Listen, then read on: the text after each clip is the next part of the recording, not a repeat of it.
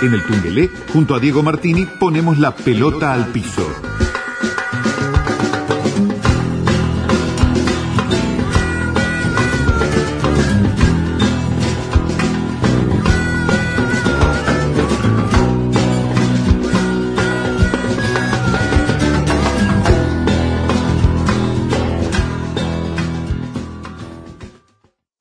Bien, continuamos poniendo la pelota al piso en el Tungelé y estamos en contacto con Gerardo Lorente, gerente nacional del deporte. Buenas tardes, Gerardo, y gracias por atendernos.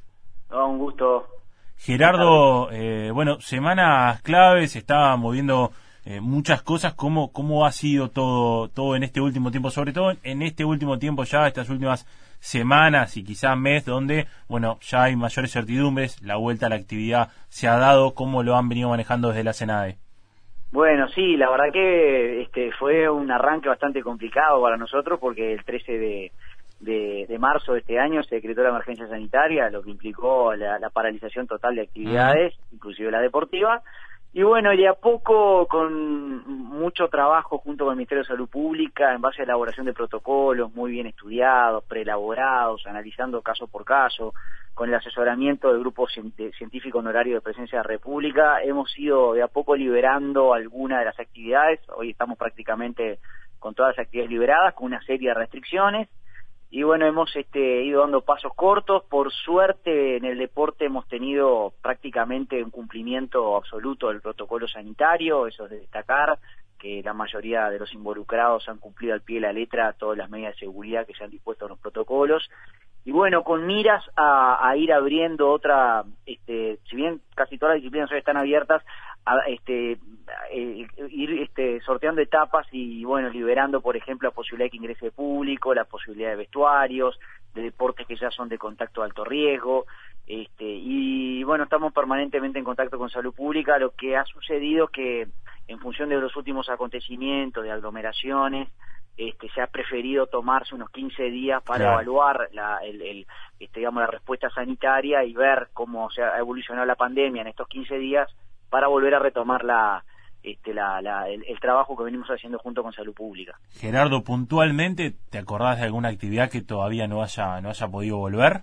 Sí, este, sobre todo las artes marciales que son, Son, deportes de contacto eh, muy fuerte, muy, muy, marcado, muy permanente y este y bajo y bajo techo. Eso aumenta exponencialmente la posibilidad de contagio del virus. Este, estamos trabajando en un protocolo para liberarla próximamente y, y bueno, y lo próximo también es liberar el público en algunas actividades que nos han solicitado, pero también hay, los casos a veces son diferentes, hay que ver los distintos aforos de los lugares y tomar todas las medidas porque bueno queremos seguir transitando este camino y, que no se nos dispare el virus no por supuesto que el fútbol en ese caso cuenta con una enorme ventaja no por los aforos son bastante grandes hay canchas donde bueno a veces no va tanto público y además bueno cuenta con, con esa posibilidad de que sea en espacio abierto.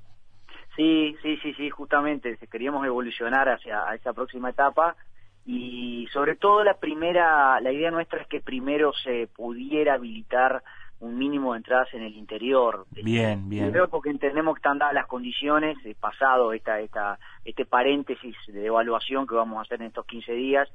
porque y además porque hay un tema de costos que nos han este, solicitado la gente del interior, la gente de OFI que nos ha visitado de que los los, los eventos y los este todos los este, los partidos se financian básicamente con la venta de entradas. Por supuesto tiene un déficit muy grande, acá en Montevideo distinto, los ingresos son más por televisión, por socios, merchandising, otro tipo de ingresos, y aparte acá en, Montevideo no hay tanta avidez, por lo menos de unos cuantos clubes, de, del ingreso de público muy limitado, porque a veces termina siendo más costoso la organización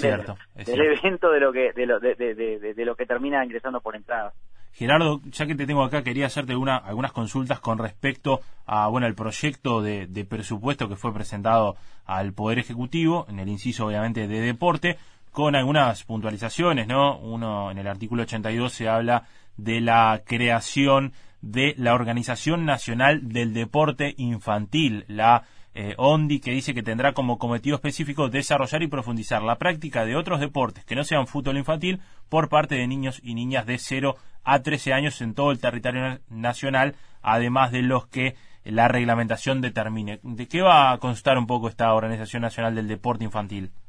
Bueno, nosotros justamente, como tú decís, proyectamos una norma que esperemos se apruebe en, el trámite parlamentario, que va a implicar la creación de la figura de ONDI, Organización Nacional del Deporte Infantil, que va a ser una réplica de ONFI. ONFI va a permanecer con las mismas características que hasta ahora, no hay ningún cambio en ese sentido. Simplemente que esta nueva organización, bajo la égida de la Secretaría, lo que va a propiciar es la propagación de una serie de actividades deportivas hacia niños y niñas que no sean específicamente el fútbol. Nosotros la idea que tenemos el año que viene es empezar con un plan piloto, ya se está trabajando con una comisión para eso, donde los clubes de ONFI, los mismos clubes de ONFI se va a dar la, posibilidad, van a tener la posibilidad de, extender este, la, a otras disciplinas como handball, voleibol, básquetbol, este, para niños y niñas hasta los 13 años, para que puedan desarrollar otros deportes que no sean exclusivamente el fútbol, porque se han detectado muchos casos de niños y casi adolescentes o preadolescentes que este, no no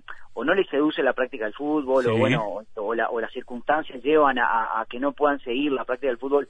y entendemos que están aptos o, hay que darle la, posibilidad de que puedan practicar otro tipo de deportes. Nosotros queremos masificar el deporte infantil, hoy está muy exclusivo en el fútbol, está bien y se va a seguir propiciando y, alentando con, con ONFI que trabaja muy bien a partir de, de las nuevas autoridades, hay nuevo un Karen Onfi que, que, este, que va a dar buenos resultados, pero queremos extender la práctica del deporte infantil hacia otras disciplinas que no sean estrictamente el fútbol. ¿Dónde va en ese sentido? Bien, bien. Gerardo, bueno, y a propósito también de, del presupuesto, hay dos artículos, el 83 y el 84, que hablan, bueno, de algunos recursos que se van a brindar para algunas obras, por ejemplo, el proyecto 714 de la construcción de piscinas cerradas y climatizadas, donde se da una partida de unos 34 millones de pesos uruguayos eh, a efectos de financiar parte de las obras para la construcción de una piscina cerrada de uso precompetitivo en el campus, en Maldonado, y además en el 84, en el artículo 84, este, una partida para de 17 millones de pesos 38 uruguayos con cargo también de rentas generales a efectos de financiar obras de remodelación de la pista de atletismo Darwin Piñeirúa de la ciudad de Montevideo. Eh, ¿Por qué particularmente está este, estas partidas para estas dos obras en sí? Sí, nosotros tenemos este, en nuestro presupuesto un rubro para inversiones. Sí.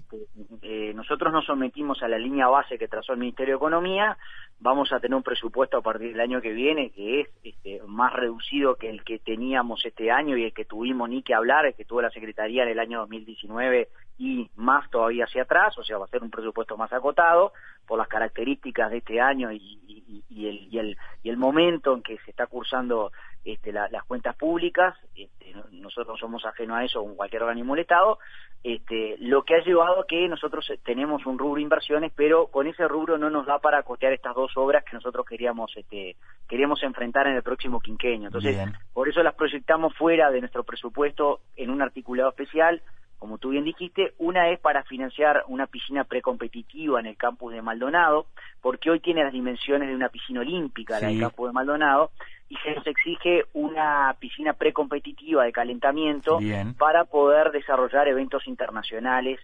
Es un proyecto que la Secretaría va a poner una parte, de financiar una parte del presupuesto, la mayor parte la va a financiar la Intendencia de Maldonado con este, el Comité Olímpico y la FINA, la Federación de Natación.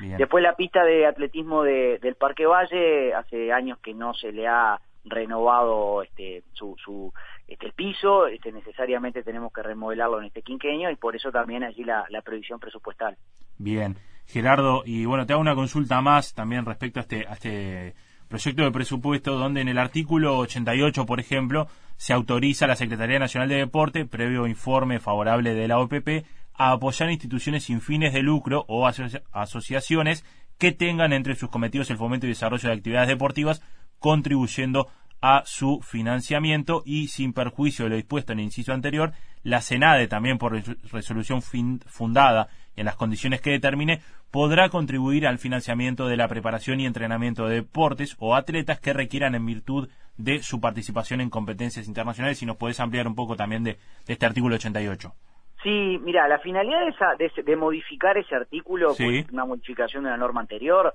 es porque actualmente hoy la Secretaría puede financiar, puede eh, eh, realizar un apoyo económico siempre que se trate de una institución deportiva, una asociación deportiva. Claro, lo que conocemos como federación también, ¿no? Exactamente, y no a un deportista en particular. Eh, hemos detectado muchos casos que igual se han dado apoyos a deportistas en particular y eso ha sido observado por el Tribunal de Cuentas. Bien. La verdad que una de las cosas que nos propusimos, ni bien asumimos, es alinear nuestra conducta a todas las observaciones y, recomendaciones que realiza el Tribunal de Cuentas. Esta es una de ellas. Entonces nosotros no queremos este, entregar partidas económicas o apoyos económicos este, con las observaciones que pueda realizar el Tribunal de Cuentas. La idea de ese artículo es que la Secretaría pueda, en casos excepcionales, por motivos fundados y en, y en caso de existir competencia internacional, pueda brindar directamente el apoyo a un atleta o deportista y no que tenga que pasar por una institución civil, que a veces hemos encontrado que alguna asociación civil pasa que se demoran los pagos, se demoran la transferencia, se demora la rendición de cuentas y a veces queda de rehén el atleta que va a participar que necesita para una fecha específica la, colaboración económica. Bien, bien, Gerardo. Y a, propósito de eso, quería este,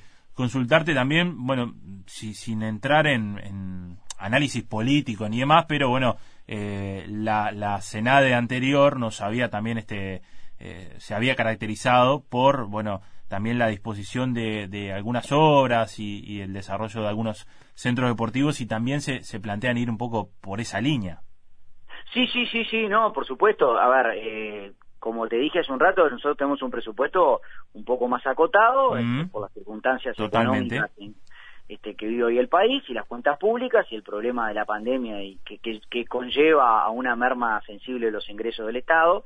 con lo cual este, eso nos va a implicar una merma en el presupuesto sin perjuicio de este, proyectar una serie de obras que ya están en danza, que la queremos terminar, y otras que necesariamente tenemos que mantener, porque el, costo a veces de la obra no es tanto en la construcción en sí, sino después el, el mantenimiento. Nosotros lo que hemos encontrado que en general en infraestructura se está bien, lo que se necesita a veces es este, ampliar esa estructura para que otro tipo de población pueda acceder, para, para hacer las remodelaciones necesarias para que otras disciplinas también puedan practicar, hacer distintos convenios, a veces se superponen organismos del Estado, como el Ministerio de Transporte, como las alcaldías, como las intendencias, este, aunar criterios, realizar convenios, hacer acuerdos para aunar esfuerzos y que el, el, este, la, la, inversión sea una sola y, en, en, el caso de deporte donde determine la Secretaría. Bien. Te hago la última también por, una cuestión técnica que en el artículo 89 se habla de que bueno se sustituye la denominación registro de clubes deportivos por el de registro de instituciones deportivas, este el cual va a funcionar bajo eh, en la órbita de la Secretaría Nacional de, Deporte. ¿Por qué también se da este este cambio de registro de instituciones? Sí, mira, ese, ese, ese artículo lo proyectamos porque hay una hay una disparidad de nombres actualmente eh, muchos contradictorios, hay normas que se refieren al registro de clubes deportivos, otro al registro de deporte, otro al registro de instituciones deportivas. Entonces, hay distintas leyes y decretos que se fueron sancionando, designando de distinta manera al mismo registro que hoy lleva la Secretaría. Lo que busca ese artículo es unificar el nombre. El nombre se va a llamar del registro, registro de instituciones deportivas. Todas las normas y todos los decretos que hoy en día refieren a los distintos tipos de registros van a entenderse la remisión al registro de instituciones deportivas. Acá lo que se busca, ahí no va a haber ningún cambio ni administrativo, ni de fiscalización, ni, de, ni, en cuanto a la, a la, registración, sino que lo que va a haber es un cambio de denominación. nosotros queremos unificar el nombre de todos los registros que hoy las leyes a veces erróneamente se refieren, llevarlo a un registro único que se llama Registro de Instituciones Deportivas. Bien, bien, Gerardo. Ahora sí te hago la última. Bueno, esto es un una semana también clave. Bueno, seguramente lo fue en su momento cuando también se empezó a disputar la, la Copa Libertadores de América con un protocolo para cada país que debió ser además aceptado por las autoridades eh, sanitarias y los expertos de, de, cada país. Esta semana, bueno, además hoy ya con, con lista definida del entrenador Oscar Tavares, ya, bueno, entramos en una semana en donde vuelven a jugarse las eliminatorias. Eh, ¿Qué desafío eh, implica también en esta, en esta vuelta a, un torneo continental que tiene otras implicancias, porque básicamente en la, en la, Copa Libertadores hablamos de equipos que están en un país y que se, que se trasladan a otro, pero en este caso hablamos de jugadores que llegan de distintas partes del mundo. Sí, es verdad, este, las eliminatorias generan ese problema, que tenemos la recepción de jugadores de distintas partes del mundo con distintas características. Igualmente, este, hoy recibimos el protocolo de la FIFA, mm. donde se establece claramente todas las pautas de materia de seguridad sanitaria, todas son coincidentes con, con la del Ministerio de Salud Pública nuestro, donde va a haber un hisopado a la llegada de los jugadores, va a haber una burbuja sanitaria. Estuvimos hace pocos días inspeccionando el complejo Uruguay Celeste, que la verdad que es una obra espectacular, donde los jugadores tienen todas las comodidades, el maestro tiene todas las, herramientas y comodidades allí para poder este, desempeñar la tarea y poder concentrarse y poder preparar bien los partidos. Y bueno, y el ministro de Salud Pública en esa oportunidad hizo ahí una, serie de puntualizaciones, en el caso de algunas habitaciones, algún tabique para separar, en el caso de habitaciones dobles, el mosquitero porque se puede abrir la ventana para que corra aire, pero también tenemos el problema de la Aedes